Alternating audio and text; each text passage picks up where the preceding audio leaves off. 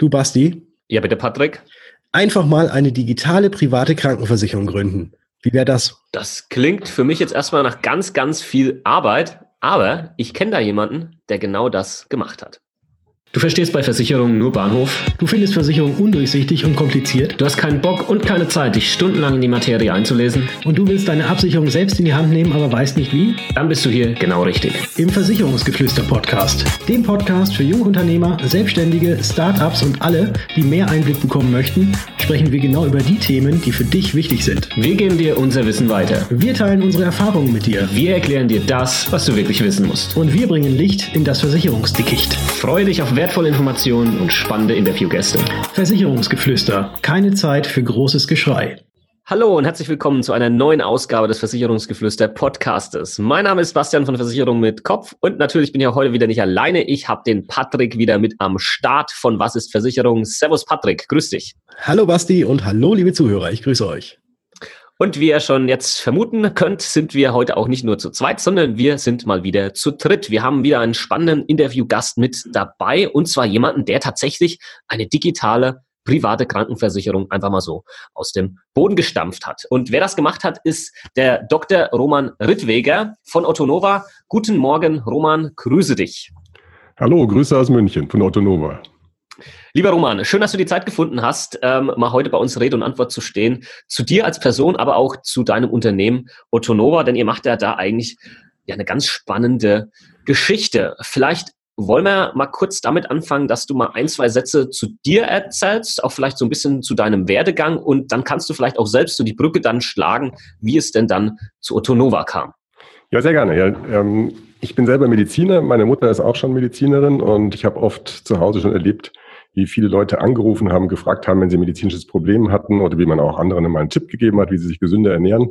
Und die Idee, die ich schon lange habe, ist, anderen Menschen zu helfen, also allen zu helfen, dass sie quasi so einen Arzt äh, in der Westentasche haben, der sie unterstützt, wenn es mal schwierig wird, aber auch einfach dabei gesund zu leben. Und äh, ganz am Anfang habe ich mal, nachdem ich bei McKinsey war, schon mal ein Startup gemacht, wo ich als Dienstleistung so telefonische Unterstützung angeboten habe ähm, für Versicherte von Krankenversicherungen. Und das habe ich jetzt auf die Spitze getrieben letztlich, nachdem ich dann zwischendurch noch einige Zeit als Unternehmensberater unterwegs war und äh, jetzt tatsächlich gesagt, wir gründen das Ganze selber, damit wir das wirklich von Anfang bis zum Ende machen können. So ähnlich wie Apple sagt, wir machen Soft und Hardware, damit wir die perfekte Kundenerfahrung haben, äh, machen wir nicht nur die Service-Dienstleistung drumherum, sondern gleich die ganze Krankenversicherung. Okay, und jetzt äh, steht ja vor deinem Namen auch ein Doktortitel. Äh, was hat's damit auf sich? Und ähm, hat das damit auch was zu tun, was jetzt bei Ottonova genau passiert? Also was da jetzt von dir quasi einfließt? Ja, absolut. Ähm, ich habe nach meinem Abitur war ich erst mal zwei Jahre bei den Gebirgsjägern und habe dann Medizin studiert und es hat mir wahnsinnig viel Spaß gemacht. Und ich habe eigentlich erst nur durch ein Praktikum bei McKinsey dann die Idee gewonnen, dass ich doch lieber, bevor ich einzelne Patienten ähm, helfe, der Gesamtheit der Patienten helfen könnte. Und äh, die Idee ist tatsächlich, den Versicherten heute schon besser zu betreuen, wenn er einfach gesund ist, dass er noch gesünder lebt, so wie ich das mit meinen Freunden und Bekannten auch mache, wo ich mal sage, wieso trinkst du da jetzt eigentlich eine Johannisbeerschale zum Mittagessen? Das ist doch eigentlich ungesund, das ist ein Zuckerwasser. Ähm, und äh, wie ich denen auch mal Tipps gebe, wie man sich besser bewegt oder gesündere Sportarten macht. Aber eben auch vor allem dann, wenn man mal ähm, Schmerzen im Knie hat, zu welchem Orthopäden geht man oder äh, man später, nachdem man jahrelang Marathon gelaufen ist, doch nochmal ein neues Kniegelenk braucht ähm, wo lässt man das denn machen? Das sind so Tipps, die man eigentlich immer wieder braucht und die aus meiner Sicht idealerweise von der Krankenversicherung kommen. Aber auch Themen wie, äh, mit welcher App sollte ich eigentlich äh, mich jetzt hier messen und wo kann ich meine Daten gut ablegen? Das ist auch etwas, wo ich eigentlich meiner Krankenversicherung vertrauen würde. Man braucht da aber auch medizinisches Know-how. Und das ist so ein bisschen meine Lebensgeschichte natürlich gewesen, dieses Thema medizinisches Know-how äh, an Versicherte von Krankenversicherungen zu bringen, damit die dann sich besser durch ihr Leben ähm, steuern können. Und deswegen ist es auch gut, dass ich selber Mediziner bin. Und das heißt quasi, du hast dich dann irgendwann mal hingesetzt und hast gesagt, gut, jetzt möchte ich das Ganze alles weitergeben und ja, gründe ich doch einfach mal eine Krankenversicherung. Ja, der Weg ist natürlich etwas länger gewesen. Äh, es gab mal meine allererste Gründung. Man muss ja eigentlich, das, in Deutschland denkt man ja immer, man gründet einmal und ist gleich phänomenal erfolgreich. Äh, der Klassiker ist ja eigentlich, dass man ein paar Mal gründet hintereinander und was lernt daraus mhm. Äh, und jedes Mal besser wird. Meine erste Gründung war eben ein Dienstleister für Krankenversicherungen Da haben wir auch schon ähnliche Dienstleistungen angeboten. Also welcher ist der richtige Arzt für mich oder für chronisch kranke Patienten, Datenübermittlung und Erinnerung an bestimmte Themen. Ähm, aber das war schwierig. Hintergrund, warum es schwierig ist, ist, dass der, die Versicherungen eigentlich gar nicht so interessiert waren, daran ihren Versicherten diesen tollen Service zu geben, weil sie es erstmal als Zusatzkosten gesehen haben.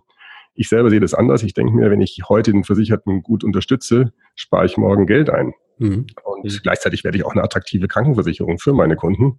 Ähm, aber das haben die Versicherungen einfach nicht so gesehen. Und dann ist man letztlich als Dienstleister am ausgestreckten Arm verhungert. Gab natürlich schon ein paar, die das doch gemacht haben. Damals die DKV hat so einige Sachen genutzt. Die hat dann auch die Firma letztlich gekauft. Anderer Faktor war auch, dass äh, die Krankenversicherungen irgendwie sehr konservativ waren und irgendwie von so einem Startup erstmal gar nichts eingekauft haben. Ja, und erst mal, als wir dann von der DKV gekauft waren, dann haben dann die anderen Krankenversicherer auch noch ein bisschen was davon eingekauft. Da habe ich gemerkt, äh, man muss, man darf nicht nur die Leistung anbieten und hoffen, dass der Entscheidungsträger an anderer Stelle dann mal was damit macht, sondern man muss selber idealerweise zum Entscheidungsträger an anderer Stelle werden. Äh, dazu braucht man halt natürlich sehr viel Geld. Das ist klar. So eine Krankenversicherung ist einfach mal erstmal ein großer Fixkostenblock, der dann über mehrere Jahre läuft, bis man ausreichend Versicherte hat, um den zu decken. Deswegen braucht man viel Geld und dieses Geld muss man raisen. Und gleichzeitig braucht man natürlich auch eine tolle Technologie, damit man die Versicherte auch eher online gewinnen kann und nicht riesengroße Bodentruppen anstellen muss, was man sich als Startup auch nicht leisten kann. Und die beiden Sachen sind jetzt eigentlich über die Jahre zusammengekommen. Also die Technologie ist immer weiter fortgeschritten, ja, so dass wir jetzt zum Beispiel in diesem Podcast uns unterhalten, ohne dass wir irgendwo hinfahren mussten. Mhm. Ähm, und gleichzeitig äh, ist natürlich die Verfügbarkeit von Kapital auch größer geworden. Also man kann jetzt mal so eine große Summe raisen, die man braucht, ja, auch wenn es, glaube ich, jetzt so schnell kein zweiter Krankenversicherer mehr machen wird. Aber das war jetzt einfach mal möglich und dieses äh, Fenster der Gelegenheit habe ich genutzt und ähm, wir haben das Geld geraced und sind losgerannt und haben einfach diese Krankenversicherung jetzt gestartet und damit tatsächlich die Möglichkeit, das selber in die Hand zu nehmen. Und das selber an der eigenen Krankenversicherung zu machen. Und dann durchaus sind wir auch bereit, Teile unserer Software an andere Krankenversicherer zu verkaufen. Das war jetzt gerade in der Presse. Wir haben der Süddeutschen Krankenversicherung, der SDK, geholfen, dass sie ihre App modernisiert. Und von daher können wir dann auch diese Anfangsverluste über die ersten Jahre besser auffangen. Und man sieht, dass meine Ursprungsidee, nämlich äh, Dienstleistungen anzubieten an Krankenversicherungen, um Versicherte besser zu steuern, jetzt eigentlich viel besser funktioniert, wo wir selber ein Spieler in diesem System geworden sind. Mhm. Weil die anderen Krankenkassen oder Krankenversicherungen erkennen, dass äh, das, was ihr macht, gut ist und das, was ihr macht, sie selbst nicht haben, aber haben wollen. Genau. Und Sie sehen auch, dass die Kundenzufriedenheit bei uns ja viel, viel größer ist als bei Ihnen. Und äh, jetzt merken ja langsam die Krankenversicherungen so, dass das Thema Kundenzufriedenheit wichtig ist. Ähm, früher musste man ja nüchtern sagen, war der Kunde der privaten Krankenversicherung eher der Makler oder der eigene Vertrieb, ja, mhm. nicht der Endkunde selber. Ja, das führt heute noch manchmal zu Verwirrung, wenn ich von Kunde spreche und äh, Kundenzufriedenheit. Da ist sich nicht jeder Gesprächspartner einig, was man damit meint. Aber natürlich unsere Gesellschaft, wo wir alle äh, in anderen Bereichen bei Amazon, Apple äh, und Co lernen, was eigentlich so eine Kundenfokussierung bedeuten kann und was, äh, wie man selber zufrieden ist mit bestimmten Themen und wie man das dann eigentlich erwartet. Das müssen die Versicherer natürlich jetzt auch irgendwann liefern. Und dann ist es das Beste natürlich nicht irgendwo zu sagen, wir haben hier eine tolle Software und die verkaufen wir euch. Das sagen natürlich Hunderte zu denen, sondern wir sagen, wir machen das schon. Ja, und dementsprechend ich sehe es auch so ein bisschen so wie bei Apple. Ich sag mal, als ich selber früh bin ein früher Apple-User, da gab es damals vor vielen Jahren schon Mobile Me, da waren die Daten, die man hatte, in der Cloud. Ja, mhm. Heute haben wir alle unsere Daten in der Cloud, aber damals hatte noch niemand die Daten in der Cloud. Und wir frühen Apple-User hatten das halt. Und so jetzt auch dem Otto Nova Versicherten. Ja, der hat einfach jetzt viele Service-Dienstleistungen schon früher als die anderen. Also bei uns kann man heute eben schon ähm, mit Videocall sich vom Arzt krankschreiben lassen, ähm, was halt andere Versicherer nicht anbieten. Und das äh, haben es die anderen auch mal irgendwann, klar. Ja, aber der Otto-Nova-Kunde hat es früher und hat es natürlich in der Struktur, das ist der zweite große Vorteil, den wir haben, in der Struktur, wo wir uns neu gegründet haben und alle von Anfang an kundenzentriert sind. Und das ist natürlich etwas, wenn ich jetzt eine erfolgreiche Organisation habe, die seit 50 Jahren Gewinne macht und wächst, äh, und das in einer Methode, wo sie nicht kundenzentriert war, die jetzt umzudrehen und kundenzentriert zu machen, ist natürlich wahnsinnig schwierig. Und es ist viel leichter, einfach ganz neu zu starten mit einem neuen IT-System, ganz agil, frisch und jung. Das kriegt man natürlich viel leichter hin, jetzt da eine gute Kundenzentrierung hinzukriegen. Mhm. Absolut. Darf ich, Darf ich da jetzt gleich nochmal kurz anknüpfen oder nochmal ganz kurz auf meine Ursprungsfrage zurückkommen? Ist vielleicht ein bisschen kritisch, aber ich denke mal, dass sich der eine oder andere Zuhörer das wahrscheinlich auch fragen wird. Ähm, ihr habt jetzt die Krankenversicherung einfach so gegründet. Also um in Deutschland natürlich äh, als Versicherungs, äh, als eine Versicherung auftreten zu können, muss man ja natürlich diverse Zulassungen haben, auch bei der BaFin und so weiter. Das, das habt ihr alles gekriegt. Wie ist denn jetzt euer, euer Plan oder wie, wie läuft es momentan?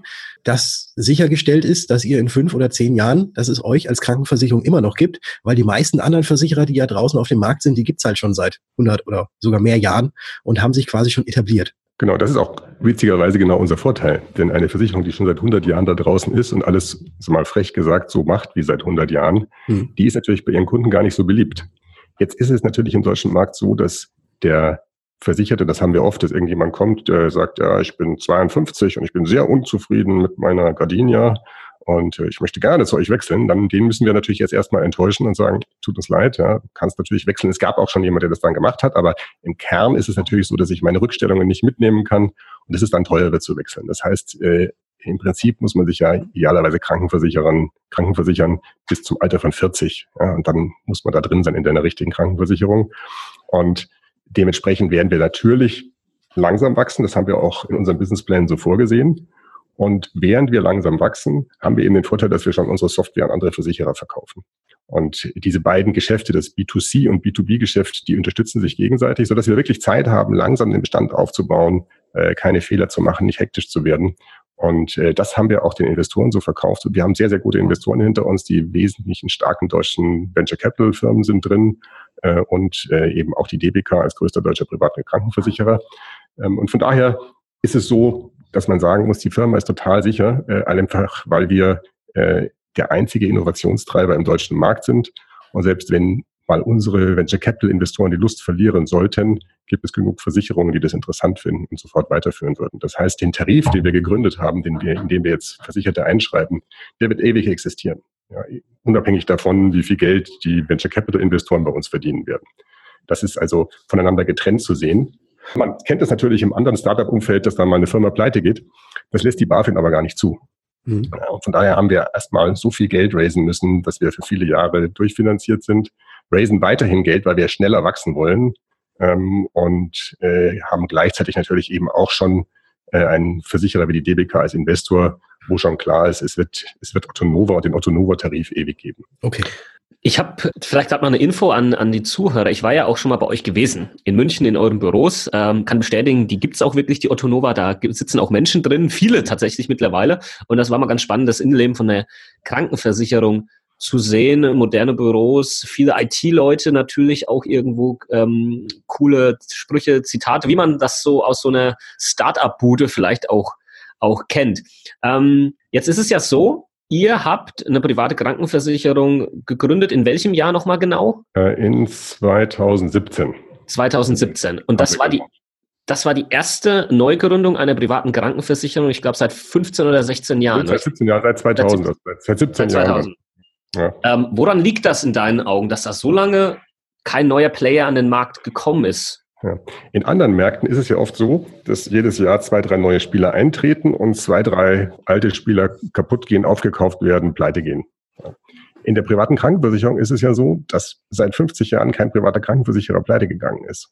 Woran liegt das? Das liegt daran, dass die Krankenversicherung, die private, ja einen Kapitalstock aufbaut, das heißt, die BaFin möchte nicht, dass während ich mein, meine Rücklagen jetzt aufgebaut habe mit einer Krankenversicherung, dass die dann pleite geht. Das heißt, die BaFin achtet wirklich darauf, dass hier jeder richtig wirtschaftet und dass niemand pleite gehen kann. Deswegen ist einfach noch nie, es gibt zwar einen, einen, einen Rettungsschirm quasi für Krankenversicherer, der wird aber noch nie benutzt. Das heißt, in einem Markt, wo niemand pleite geht und niemand verschwindet, ähm, ist es natürlich dann aus Sicht eines Regulators wie der BaFin auch ganz schlau zu sagen, da lasse ich jetzt auch keinen neuen rein. Weil je mehr reinkommen, desto mehr Verdrängungsdruck gibt es, desto mehr gehen die Werbekosten in die Höhe und das will die BaFin ja gar nicht. Die BaFin ist der Anwalt des Versicherten. Und ähm, dementsprechend lassen die ganz selten jemand rein. Und bei uns war die Motivation der BaFin aus meiner Sicht vor allem, dass sie gesagt haben, wir brauchen Innovations, äh, einen Innovationsschub in der privaten Krankenversicherung. Wir brauchen die Digitalisierung und die jetzigen beteiligten Spieler machen das alle nicht, weil es halt ihnen natürlich schon gut geht, so wie es ist. Und dadurch, dass sie uns reingebracht haben, äh, haben sie einerseits geschafft, dass die anderen jetzt diesen Wettbewerbsdruck spüren und auch wieder ein bisschen mehr digitalisieren. Andererseits hat die BaFin auch darauf gedrungen, dass wir eine Struktur haben, mit einer Servicegesellschaft, wo wir auch anderen PKV Digitalisierung anbieten können, die sich das nicht selber leisten können, das sozusagen aufzubauen oder leisten wollen, das aufzubauen.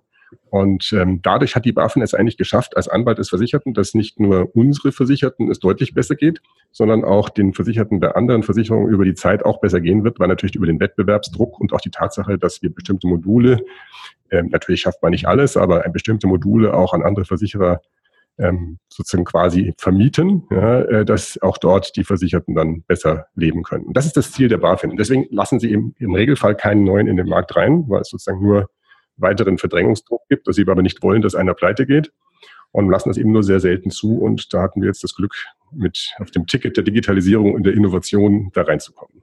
Okay, ähm, gerade nochmal ein spannender Punkt, was du gerade gesagt hast. Ihr vermietet eure Technologie an, an andere PKV-Unternehmen, die es jetzt schon lange, lange gibt. Ist es da nicht so, macht ihr da dann aber nicht irgendwie euren Wettbewerb stärker und gebt denen, was eigentlich gerade euer Wettbewerbsvorteil ist? Ist das nicht irgendwie auch ein gewisses Risiko? Ja, das äh, hat sich Amazon auch gefragt, als sie äh, den Amazon Marketplace gegründet haben und auch andere Verkäufer auf der Amazon-Webseite äh, ihre Waren haben verkaufen lassen. Ja. Mhm. Das ist die Plattformdenke. Das ist natürlich etwas, es ist intuitiv, denkt man immer, nee, das darf ich doch nicht machen.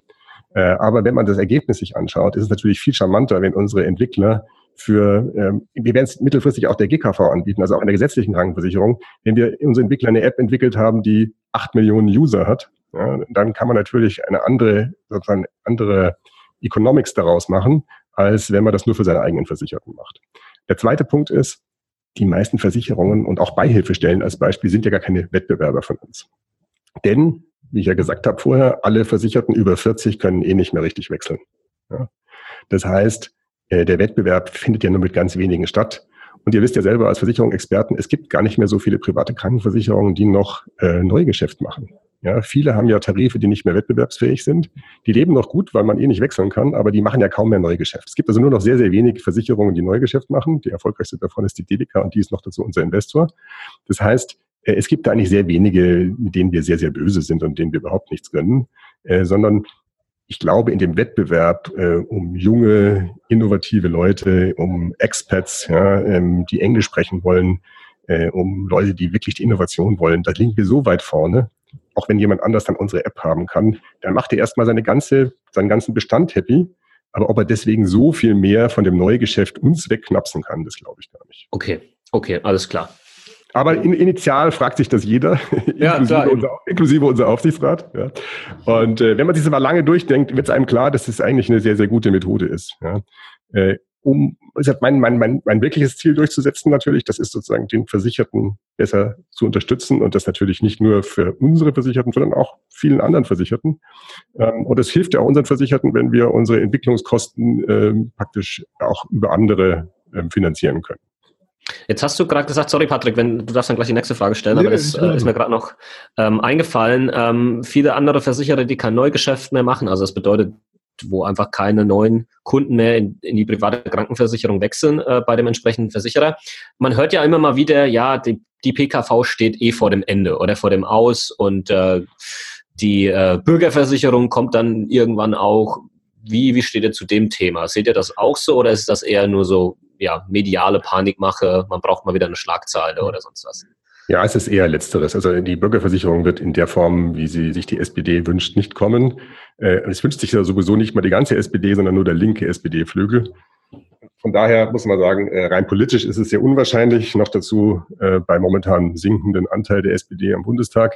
Ähm, also das wird sowieso politisch gesehen nicht kommen. Aber auch wenn man sich mal inhaltlich anschaut der Wettbewerb zwischen der PKV und GKV-System ist extrem erfolgreich. Wir haben ein Wahnsinnsgesundheitswesen und bei der letzten, bei dem letzten Versuch der SPD-Linken, das irgendwie als äh, Thema zu missbrauchen, um eine große Koalition zu verhindern, hat ja sogar die GKV sich dagegen gestellt.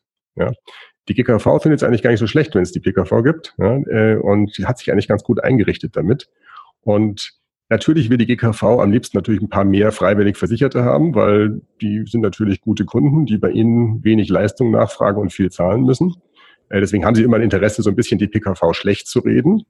Aber sie wollen auf keine Fälle, dass es beendet wird, ja, weil dann, dann müssten viele andere Strukturen verändert werden, an die sich auch die GKV schon stark gewöhnt hat. Ähm, also all in all würde ich sagen, äh, das System ist wahnsinnig erfolgreich. Es gibt auch weltweit kaum ein System, das so gute Qualität zu so guten Kosten abliefert. Man soll mir mal ein Land nennen, wo das viel besser läuft. Ja, das ist schwierig. Ähm, also wo auch sozusagen nicht nur die Kosten niedriger sind, das kann man schon finden, so wie in England, aber da ist halt die Qualität nicht so hoch wie bei uns. Man kann auch jemanden finden, wo die Qualität hoch ist wie in den USA, aber da sind die Kosten nicht so niedrig wie bei uns. Also wir haben da ein pfiffiges System aus meiner Sicht, das sollte man nicht leichtfertig verschwinden lassen. Es gibt aber auch keine politischen Mehrheiten dafür. Auch verfassungsrechtlich ist es sehr schwierig. Also das Schlimmste, was passieren könnte, wäre irgendwie ein 70-jähriger Run auf der PKV. Ähm, also auf gut Deutsch kein Neugeschäft mehr und alle werden dann über die nächsten 70 Jahre ein bisschen kleiner. Ähm, und dann dürfte 70 Jahre lang niemand, äh, müsste dann der linke SPD-Parteiflügel die Mehrheit im Bundestag behalten, damit das auch nicht beendet wird. Also das, das ist meiner Sicht total unrealistisch. Okay, danke für diese Einschätzung. Du hast jetzt auch gerade über die nächsten Jahre gesprochen. Ähm, und das wäre so meine Frage, an die ich jetzt, mit der ich jetzt anknüpfen möchte. Was glaubst du denn, wie sich jetzt die Krankenversicherung im Allgemeinen, weil du bist ja auch mit Innovationsführer sozusagen mit, mit den Apps und mit dem, was ihr verkauft, äh, auch an die anderen Versicherungsgesellschaften. Wo wird sich das Ganze denn so äh, deiner Meinung nach so in den nächsten fünf bis zehn Jahren hin entwickeln? Meinst du, dass die alten Krankenversicherungen, in Anführungszeichen alten oder lang, langjährig auf dem Markt seienden Krankenversicherungen, dass die auch alle Richtung, Richtung digital umschwenken müssen, weil sie sonst überhaupt gar keine Chance mehr haben? Oder wie siehst du die Sache?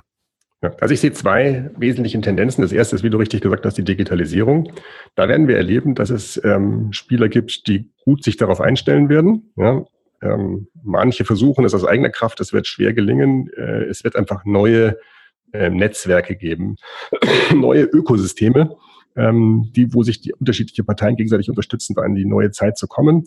Da werden sich aber einige natürlich auch schwer tun. Ja. Je größer die Krankenversicherung, je älter das IT-System, je eingespielter die Wege, desto schwieriger wird's. Mhm. Es wird also für manche Spieler sicherlich noch fünf bis zehn Jahre dauern, bis sie da einen vernünftigen Stand erreicht haben. Und bis dahin sind natürlich die Innovationsführer auch schon wieder fünf bis zehn Jahre weiter. Ja, also das, der Wettbewerb wird dann nicht aufhören.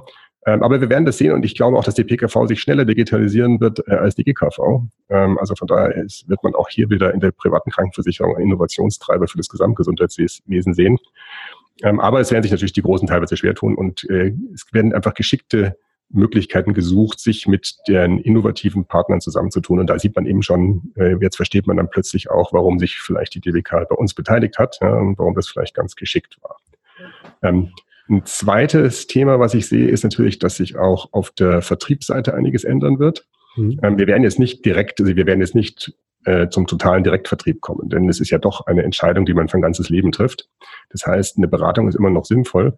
Und wir sehen ja in Deutschland auch, dass das Thema der Honorarberatung schwierig ist. Ja, also der, der Deutsche will ja eigentlich nicht ein Honorar zahlen und dafür beraten werden, sondern es werden eher effiziente Formen ähm, der Provisionierung kommen, aus meiner Sicht. Ja. Also eher Tippgeberprovisionen, die irgendwie auf effizienten Wegen funktionieren, so der Tippgebende das eigentlich relativ geschickt und gut machen kann und dabei letztlich sogar mehr verdient als vielleicht heute jemand, der mit Provisionen arbeitet.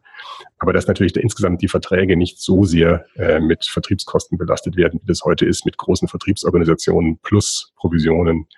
Also von daher, da sehe ich schon einen Wandel der aber langsam kommen wird und über die nächsten zehn Jahre geht. Ja, und auch wir als Autonova, die ja eine Direktversicherung sind, bieten ja auch Tippgebervergütungen an und werden auch in den nächsten Jahren die ein oder anderen Weg auch nochmal suchen, mit Vertriebspartnern da effizient und gut zusammenzuarbeiten. Ja, und äh, da wird der Markt sich langsam hinentwickeln. Es wird es nicht so sein, dass übermorgen jeder nur noch online kauft, ja, äh, aber die Online-Komponente wird immer wichtiger. Und jemand, der nur noch äh, seinen Vertriebsmitarbeiter nach draußen schickt, der wird sich sicherlich in Zukunft viel schwerer tun als heute.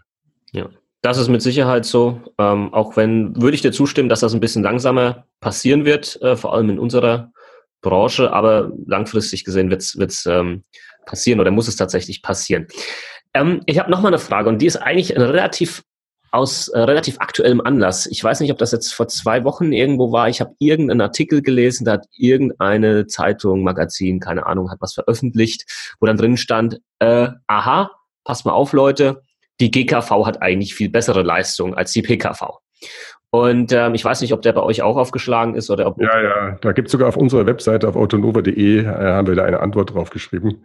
Vielleicht. Ähm, Kannst ja. du gerade das mal in Kurzfassung wiedergeben, was ihr da geschrieben ja. habt? Würde mich mal ja. interessieren. Ja, genau. Die absolute Kurzfassung ist, ähm, der Trick ist natürlich folgendes. Wir haben, äh, es sind im Prinzip, wir haben da auch mal so eine Grafik bei uns gemalt, die wir den Kunden teilweise zeigen. Äh, das musst du dir so zwei Kreise äh, vorstellen, die miteinander eine große Schnittmenge haben. Ja, das ist der PKV und GKV-Leistungsspektrum. Und wenn ich jetzt sage, ich nehme den GKV-Kreis und sage, bietet jede PKV alles an, was die GKV anbietet. dann werde ich Leistungen finden, gerade im Reha-Bereich, äh, die einige PKV nicht anbieten. Ja, und dann kann ich sagen, schaut mal her, die GKV bietet ja mehr an als die PKV. Ich kann das ganze Ding aber auch andersrum aufsetzen. Ich kann sagen, ich schaue mir mal an, was die PKV anbieten, den Kreis der PKV, und schaue mal an, was davon auch noch in der GKV drin ist. Und da werde ich plötzlich feststellen, oh, die GKV zahlt ja ganz viel nicht, was die PKV zahlt. Ähm, das heißt, äh, je nachdem, welches Ergebnis man haben will, muss man die Methodologie, Methodologie sich vorher aussuchen. Und die hier gewählte Methodologie war zu sagen, wir nehmen mal das GKV-Leistungsspektrum und schauen, ob es die PKV auch anbietet. Ja. Ähm, zweiter großer Punkt, den man natürlich beachten muss, ist, ich habe es schon angedeutet, in der GKV gibt es ja ein gesetzlich vorgeschriebenes Leistungsspektrum, was heute gilt. Was übrigens, wenn uns das Geld mal ausgehen sollte, was über die nächsten 10, 20, 30, 40, 50 Jahre ja mal passieren könnte oder weniger wird, dann auch eingedampft werden kann. Ja, das, also das, was heute gezahlt wird, muss nicht sein, dass es übermorgen noch gezahlt wird. Ähm, das äh, vergleicht sich jetzt bei der PKV mit einem Leistungsspektrum, was ja je Tarif unterschiedlich ist. Ja, also es gibt Billigtarife, die ich auch nicht empfehlen würde, wo man sich immer überrascht ist, wie günstig das dann möglich ist. Ähm, und da ist dann zum Beispiel so eine stationäre Reha nicht dabei, was einen momentan als jungen Menschen nicht interessiert, aber dann später mal, wenn man doch gerne nach einer schweren Operation eine stationäre Reha hätte, ist es doch ärgerlich. Und äh, da muss man halt bei der PKV schauen, ähm, was ist da wirklich drin. Und deswegen ist es natürlich auch beratungsintensiver, auch zu dem Thema von vorher, warum äh, es da auch immer noch äh, Beratung geben wird, äh, weil man eben sich auch das überlegen muss und weil es nicht jedem sofort klar ist und weil hier auch sozusagen der Fachmann nochmal gefragt ist. Wir versuchen das natürlich auf unserer Webseite sehr gut darzustellen, sodass derjenige, der bereit ist, sich sehr stark einzuarbeiten, selber das dort machen kann. Deswegen auch der Artikel zu diesem Artikel. Ähm, und was man eben auch noch sehen muss, bei einer PKV, jetzt nochmal zu dem Artikel zurückkommt, ist das Leistungsspektrum ja sichergestellt. Also wer heute einen Tarif bei uns abschließt, weiß genau, dass wir diese stationäre Reha zahlen. Er weiß auch zu welchen Bedingungen und er, er, kann sich sicher sein, dass das in 70 Jahren immer noch der Fall ist. Ja, in der GKV kann er sich da nicht sicher sein. Also von daher ähm, kann ich jeden Vergleich so gestalten, dass das rauskommt, was mir gefällt. Es gibt natürlich ein starkes Interesse der gesetzlichen Krankenversicherung, wie ich schon vorher gesagt habe, die private Krankenversicherung schlecht zu reden, weil sie in jedem Augenblick immer daran interessiert sind, möglichst viele der freiwilligen Mitglieder, die ja eigentlich aufgrund ihres Gehalts wechseln könnten in die GKV, in die PKV, doch noch bei sich zu behalten. Ja, weil die bei ihnen weniger Leistungen einnehmen, als sie einzahlen, also einen guten Deckungsbeitrag bringen, wie man als Betriebswirt sagt. Würdest du jetzt sagen, wenn wir jetzt gerade mal eben diese hernehmen, äh, diese Gruppe an Leuten, die sich jetzt freiwillig gesetzlich krankenversichert haben, also jetzt ein gut verdienender Angestellter zum Beispiel, wo du jetzt auch sagen würdest, jetzt wirklich objektiv betrachtet, es gibt auch Fälle, selbst wenn jemand jetzt diese Möglichkeit hat und er ist auch gesund und er kann in die private wechseln, dass er es vielleicht dann doch nicht machen sollte, weil es gewisse Umstände gibt, wo vielleicht die gesetzliche doch sinnvoller ist? Also als Arzt ähm, würde ich, ist meine erste Empfehlung, wenn man in die Private gehen kann, in die Private zu gehen. Auch wenn es vielleicht, nehmen wir mal an, man hat vier Kinder und es wird ein bisschen teurer, ja. Ich würde es trotzdem machen, denn ehrlich gesagt, was ist mir denn wichtiger als die Gesundheit meiner vier Kinder? Ja. Mhm. Und als nächstes kommt meine eigene, vielleicht und die meiner Frau. Aber ähm, das Gesundheit ist das wichtigste Gut. Ja, wenn ich bei meinem Auto irgendwie durch äh, heftiges Falschen und eine andere Marke nehmen, Prozente sparen kann, fein. Ja, aber bei meiner Gesundheit. Das wäre mir das Allerwichtigste. Aber da bin ich vielleicht als Arzt auch voreingenommen. Wenn man jetzt einfach mal äh, sozusagen Aldi-mäßig rangeht und sagt, was rechnet sich und sollte man machen, sollte man nicht machen, ähm, dann äh, ist aus meiner Sicht höchstens das Thema äh, das Thema viele Kinder, ja, sozusagen ab vier Kinder natürlich, nachdem die in der GKV heute kostenfrei sind. Ich weiß auch nicht, wie das in zehn Jahren ausschauen wird, aber heute kostenfrei sind, kann man natürlich sagen, da spare ich jetzt erstmal Geld. Ähm, ich, ich denke mir auch, es gibt natürlich viele Leute, die so diesen Mindset haben, ich gebe das mal alles dem Staat und der kümmert sich dann schon um mich. Ja, das ist so ungefähr so, stellt euch vor, ihr habt eine Wohnung in der Innenstadt ja, und äh, sagt euch, hm, kann ich mal im Alter noch alles leisten? Ich schenke jetzt mal meine Wohnung dem Staat und dafür sagt er, dass er immer einen äh, Pflegeheimplatz für mich bezahlen wird. Ja. Da gibt es Leute, die würden das machen. Ja. Ich würde es auf keine Fälle machen. Und so ist es eigentlich auch dort. Ich zahle jetzt viel mehr ein und habe dann die Hoffnung, dass wenn ich mal später verarmen sollte, ich dann viel weniger zahlen muss, weil man ja je nach Gehalt zahlen muss in der GKV. Ähm, was die Leute immer missachten, ist die Tatsache, dass sie jetzt ja viel Geld verdienen und auch fürs Alter was auf die hohe Kante legen, was dann später alles als Grundlage berechnet werden wird für ihren Krankenkassenbeitrag. Die werden auch im hohen Alter mehr zahlen. Aber sie haben so das Gefühl, falls es mir mal schlechter geht, muss ich weniger zahlen. Als Betriebswirt würde ich sagen, da mache ich eine Beitragsermäßigungskomponente. Also auf gut Deutsch, ich zahle heute schon ein bisschen mehr in die PKV ein, als ich muss. Immer noch weniger, als ich in der GKV einzahlen würde und habe dann damit im Alter weniger Beitrag. Wäre für mich völlig ausreichend. Aber da gibt es unterschiedliche Risikoprofile und das werdet ihr aus der Beratung ja auch kennen. Wenn jemand sehr ängstlich ist, viele Kinder hat äh, und Zukunftssorgen hat, dann ist er erstmal äh, eher bereit zu vertrauen, dass der Staat sich auch in 40 Jahren um ihn kümmern wird. Ja, wenn jemand eher so ein unternehmerischer Typ ist und sagt, das packe ich, dann wird er sagen, ich nehme, ich lege mein Geld lieber selber an und ich kümmere mich dann schon um mich selber. Ja, ähm, das ist dann mehr so eine Präferenzfrage und ich glaube, entlang dieser Präferenz werden auch viele Entscheidungen getroffen. Rein rational, wenn man die Euros zusammenrechnet, macht es äh, für den Angestellten bis zu 40 ähm, über der Beitragsbemessungsgrenze, der nicht allzu viele Kinder hat, auf alle Fälle Sinn, in die PKV zu gehen. Okay, Vielen Dank für die, für die Einschätzung. Und ähm, ich kann das zumindest aus meinen Beratungen zur PKV bestätigen, äh, dass man eigentlich so diese zwei Typen hat. Das eine sind dann, ist dann meistens halt auch der Unternehmertyp, der jetzt nicht, äh, der verdient natürlich auch gut, aber der hat jetzt eben die Erlaubnis, dass er in die PKV wechseln darf, jetzt nicht aufgrund seines Gehalts, sondern aufgrund seines Status als Selbstständiger, der dann sagt, ja, läuft, will unabhängig sein. Ich lege auch noch selbst was beiseite für später mal, wenn das vielleicht sich nicht so geil entwickelt mit den Beiträgen. Und dann der andere ist der Angestellte, der vielleicht zwei Kinder hat und das dritte ist unterwegs und der dann eher genau dem Risikoprofil entspricht, das du gerade beschrieben hast, der dann sagt, hm, ja, du dann, äh, hm, dann, dann lassen wir das mal lieber so. Ähm, aber die Typen gibt's dann einfach auch und dann ist das okay. Am Ende des Tages entscheidet das jeder für sich selbst. Genau. Und das sind aber manchmal die, die es dann später bereuen, wenn die Kinder aus dem Haus sind. Äh, ich habe da im Bekanntenkreis ein paar, dann sagt mir der eine, ja, also äh, meine Frau arbeitet jetzt wieder, ja, Klammer auf, und damit zahlt sie wieder Krankenversicherung und mhm. ist nicht gratis bei ihm mitversichert wie früher. Meine Kinder sind aus dem Haus, Klammer auf, damit zahlt er auch jetzt keine Kranken, würde als auch keine private Krankenversicherung mehr für sie zahlen. Ja, da ist dieser Vorteil weg. Tja, und ich bin damals in die BKK gewechselt, obwohl ich hier Geschäftsführer bin. Ähm, klang immer gut, ne? aber jetzt, jetzt fange ich an, meine Zipperlein zu kriegen. Jetzt wäre ich eigentlich gerne privatversichert. Da sage ich, ja, das ist natürlich, kann man immer noch machen. Ja, jetzt wird's halt teuer. Es wäre geschickter gewesen, das früher zu machen. Und da hätte man auch locker noch für die Kinder mitzahlen können. Und wenn in der Zwischenzeit eines der Kinder eine schwere Erkrankung bekommen hätte, wäre man auch froh gewesen, wenn es in der privaten Krankenversicherung gewesen wäre. Ich berate ja manchmal äh, Leute in meinem privaten Umfeld, die dann irgendwelche schwerwiegeren äh, gesundheitlichen Probleme haben. Meine erste Frage ist immer, wie bist du versichert? Ja, und meine Antwort ist dann unterschiedlich, je nachdem, was sie sagen. Ja, weil man natürlich, man kriegt auch eine gute Versorgung als gesetzlich Versicherter, gar keine Frage. Aber komfortabler, praktischer, schneller und manchmal wirklich den Extremspezialisten zu kriegen, das geht einfach mit der PKV. Und deswegen bin ich dann immer erleichtert, wenn derjenige mir sagt, ja, ich bin in der PKV, sage ich, okay, dann kann ich dir gleich mal folgende drei Ärzte empfehlen. Ja, vielleicht ist dann jetzt auch mal einer dabei, der eben nur Privatpatienten nimmt. Mhm. Ähm, und da fällt mir das dann leichter, die durchs Gesundheitswesen zu steuern, als wenn er sagt, nee, ich bin gesetzlich. Und du hattest vorhin noch erzählt, dass ihr eine App habt, wo eben auch genau sowas, was du jetzt gerade geschildert hast, was du jetzt in deinem privaten Umfeld auch so privat machst, auch für eure Kunden möglich ist. Also, dass man über genau. die App einen Arzt konsultieren kann. Genau, also wir haben, äh, ich glaube, es gibt zwei wesentliche Sachen, die man über unsere App super machen kann. Das eine ist, man kann seine Rechnung einscannen und innerhalb von maximal 48 Stunden bezahlt kriegen. Das zweite ist, und dann diese Daten aus dieser, aus diesen Rechnungen, aus denen basteln wir gleich den Gesundheits, die Gesundheitsakte. Ja, also man baut dann über die Zeit eine Gesundheitsakte auf, ohne dass man die selber mühsam eingeben müsste. Mhm. Ähm, aber das zweite, was die Kundenzufriedenheit extrem pusht, ähm, ist unsere Concierge-App, also dieser Concierge-Chat. Es ist einfach ein Chat, der aber nicht wie bei WhatsApp von allen möglichen Leuten mitgelesen werden kann, äh, und über Amerika läuft, sondern den wir hier in Deutschland bei uns hosten und selber programmiert haben äh, und der end-to-end verschlüsselt ist. Das heißt, ein sehr sicherer Chat, wo der Versicherte mit uns in Kontakt geht und bei uns einen, praktisch einen Chat hat und aus dem heraus aber alle möglichen Dienstleistungen unterstützt werden. Also Frage zu meinem Beitrag, ähm, wird das und das erstattet? Was war denn damit los?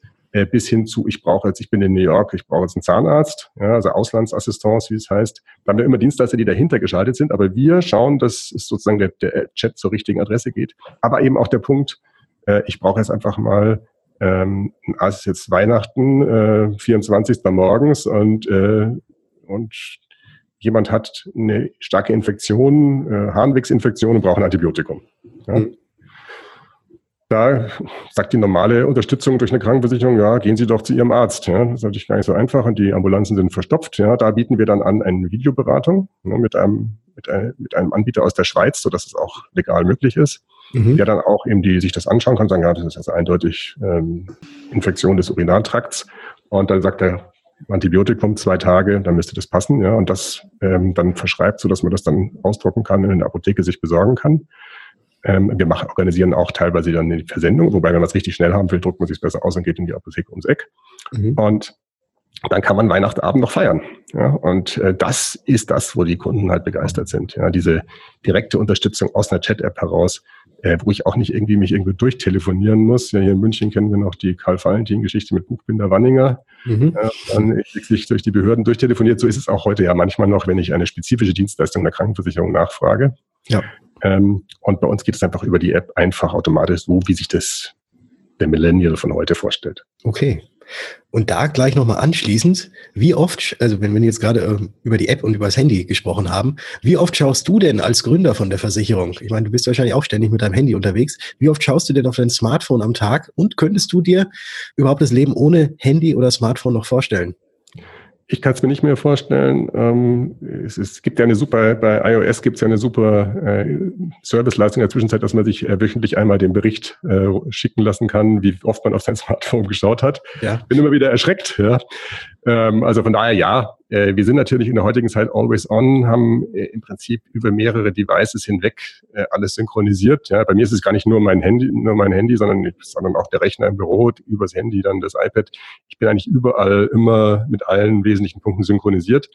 Was für mich einerseits den Vorteil hat, dass ich natürlich von überall immer schnell eingreifen kann bei bestimmten Themen, immer relativ gut informiert bin, was los ist. Ja, also nie die Sorge habe, was passiert denn da jetzt gerade. Ähm, andererseits natürlich vielleicht arbeitsmedizinisch gesehen nicht unbedingt empfehlenswert, weil man natürlich nie so richtig abschaltet. Ja. Mhm. mhm. Ähm, aber ich fürchte, im, in der Gründungsphase eines Unternehmens und auch in einem schnell wachsenden Unternehmen, bis wir aus der Gründungsphase eigentlich schon raus sind und noch in dem schnell wachsenden Stadium, ist es einfach nötig. Man muss dann lernen, sich Pausenzeiten einzubauen, ähm, was ich halt mache, dass ich ab und zu mal auch mein Handy mit Absicht weglege. Klingt jetzt heroisch. und auch mal meditiere, ja, aber man muss es wirklich sehr mit Absicht machen. Äh, meditieren dann auch mit einer App? Ähm, auf ja, auf äh, ja, genau. Also äh, meditieren durchaus äh, mal alleine, mal ganz kurz, aber auch gerne mit einer App. Ich bin großer Fan von Paul Krotis und ähm, da gibt's äh, zwei, zwei, zwei Apps von ihm, äh, die ich super finde. Ähm, äh, und man kann aber auch im Prinzip das wahre Geheimnis beim Meditieren ist, dass man einfach mal ab und zu mal nur kurz die Luft äh, bewusst einzieht und wieder ausatmet. Ja, das ist, das ist sicherlich etwas, äh, was man relativ schnell kann. Äh, wie gesagt, also unsere Kunden selber, denen haben wir auch teilweise Seven Mind zur Verfügung gestellt. Da bin ich ein Fan davon. Und ähm, der Paul Grotes hat dann auch seine zweite App, Healing Formula, die ich auch ganz nett finde. Ähm, also aber da muss jeder sich das raussuchen, was für ihn passt. Mhm. Ja, das ist ähm, am besten viel ausprobieren, würde ich immer sagen. Aber das Wichtigste ist, äh, es gibt, ja, es ist von Tucholsky, glaube ich, es gibt nichts Gutes, außer man tut es. Ja. Ist eigentlich völlig wurscht, äh, ob man das jetzt mit einer App macht, nach einer CD, äh, im Kurs mit irgendjemandem oder einfach nur alleine sich morgens hinsetzt und mal ein paar Mal bewusst atmet. Ja. Das macht es einfach wichtig. Ja. Und das ist, ich glaube, ich habe natürlich den Vorteil, dass ich mal in meinem Leben auch schon mal irgendwann ohne Handy gelebt habe. Ja. Die Generation, die jetzt mit Handy aufwächst, hat es noch schwerer, ja, weil die natürlich ohne Handy gar nicht mehr kennen. Ja. Ja, das ist tatsächlich richtig. Ich habe, äh, wir haben zwar noch keine Kinder bei uns, aber das ist schon ein Thema, das mich jetzt schon rumtreibt, äh, was dann später mal die Kindererziehung angeht, äh, ja. wie man dann solche Sachen und die Technologien, die es dann mal irgendwann geben wird, wie man das handelt und da auch ein gesundes Maß dann findet, genau. ähm, was man da dann äh, an, die, an, die, Kinder weitergibt. Ähm, ich habe noch eine letzte Frage, äh, Roman, und dann sind wir, glaube ich, auch schon am Ende von einer echt spannenden Podcast-Folge. Ihr seid hier in dem Bereich, äh, was die PKV angeht, so ein bisschen dieser Innovationstreiber, Technologietreiber. Habt ihr Vorbilder, vielleicht auch aus anderen Ländern, wo ihr immer mal schaut, ah, guck mal, wie die das machen, ist das eigentlich recht clever und schaut euch ein bisschen was ab oder vielleicht auch Personen, wo du sagst, deren Denke finde ich ganz äh, toll und, und schau mal da ein bisschen was ab. Gibt es da was in der Form? Ja, also ich meine, das ist fast ein bisschen langweilig, wenn ich das sage, aber bei Versicherungen ist natürlich äh, in USA Oscar und Lemonade mhm. äh, sind natürlich Versicherungen, die diesen Kundennutzen super in den, in den Vordergrund gestellt haben. Ähm, aber eigentlich würde ich sagen, es ist äh, der wahre, das wahre Vorbild aus meiner Sicht ist Apple und Amazon. Ja, das ist äh, diese Kundenzentriertheit der äh, immer auf dem neuesten technologischen Stand sein, systematisch in die Zukunft entwickeln, ja, nicht auf die heutige Profitabilität achten, sondern schauen, dass man was Vernünftiges hinstellt in Thema Ökosystemen, Plattformen denken. Also für mich ist, äh, sind Apple und Amazon die beiden Firmen, wo ich sage, das sind welche, die einfach wirklich für den Kunden arbeiten und dadurch dann letztlich einen großen Firmenwert generiert haben.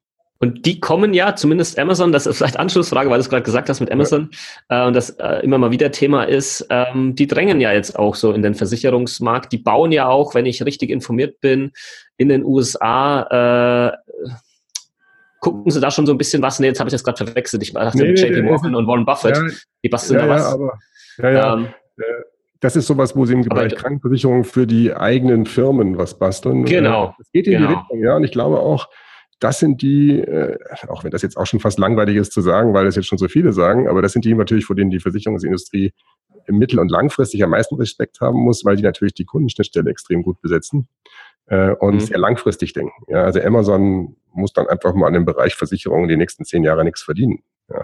Ja, und während andere dann ihre Profitabilität jedes Jahr optimieren wollen, werden sie sich dann schwer tun. Aber gleichzeitig ist der Versicherungsbereich, und das wisst ihr ja auch als Experten, äh, ist der Versicherungsbereich schon ein sehr komplexer.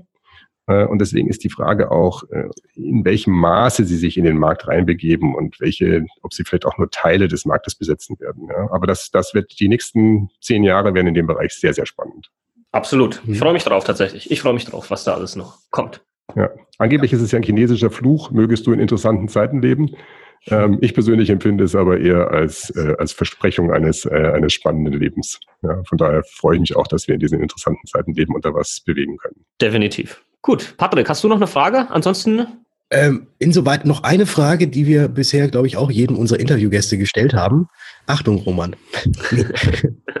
ähm, hast du ein Buch, was du unseren Hörern empfehlen kannst? Ähm, ja, ich habe jetzt gerade Little Fry gelesen, die äh, Biografie der Tochter von Steve Jobs. Mhm. Ähm, ah, von Lisa Jobs irgendwas. Äh, Little Fry heißt das, die Tochter von John, äh, Steve Jobs hat das Buch geschrieben. Ähm, sehr, sehr spannend, weil es also sehr persönlich ist und jetzt nicht die 34. Geschichte, warum Apple erfolgreich ist, das wissen wir eh schon alle, ja. Mhm. Ähm, sondern sozusagen dieses Persönliche da hinten und hintenrum. Und ähm, also äh, aus meiner Sicht äh, ein, ein tolles Buch und natürlich auch für einen Apple-Fan ein Muss sozusagen nochmal die wahre emotionale Geschichte dahinter auch nochmal zu sehen, hinter der klassischen Heldenstory. Sehr spannend. Vielen Dank. Ja, vielen Dank, dass du, lieber Roman, bei uns im Interview warst, dass du uns hier Rede und, Anstol äh, Rede und Antwort gestanden hast. Und äh, vielen Dank für diese ähm, tollen Einblicke hinter Autonova. Wirklich sehr, sehr spannend, was ihr auf die Beine gestellt habt, was ihr momentan auf die Beine stellt und wahrscheinlich auch noch auf die Beine stellen werdet. Ich bin sehr, sehr gespannt und freue mich, das Ganze mit zu verfolgen. Jawohl, ja, Oh, sorry. Vielen Dank an, auch an euch. Ja, du, du kannst dann aufhören. Vielen Dank auch an euch äh, für die Gelegenheit, das mitzuteilen. Wir sollen ja, wir wollen ja, das ist ja einer unserer Werte bei Autonom, wir wollen ja sehr transparent sein mit dem, was wir tun. Und daher freue ich mich auch immer, wenn wir diese Transparenz herstellen können. Jawohl. Ähm, ich wollte einfach auch nur noch mal Danke sagen von, von, meiner Seite aus, Roman, dass du dir noch mal die Zeit genommen hast. Wir werden mit Sicherheit noch viel von euch hören und äh, wir bleiben mit Sicherheit auch im Austausch und schicke schöne Grüße nach München. Weiterhin viel Erfolg. Und äh, für unsere Zuhörer hätte ich gesagt, wir hören uns. In der nächsten Folge. Aber Moment, stopp. Geht doch noch mal kurz auf Instagram vorbei. Beim Basti könnt ihr bei Versicherungen mit Kopf nachschauen. Und wenn ihr mich verfolgen wollt, dann geht einfach mal auf Was ist Versicherung. Und jetzt sagen wir in diesem Sinne. wir hören uns. Ciao. Ciao. Verfolgen.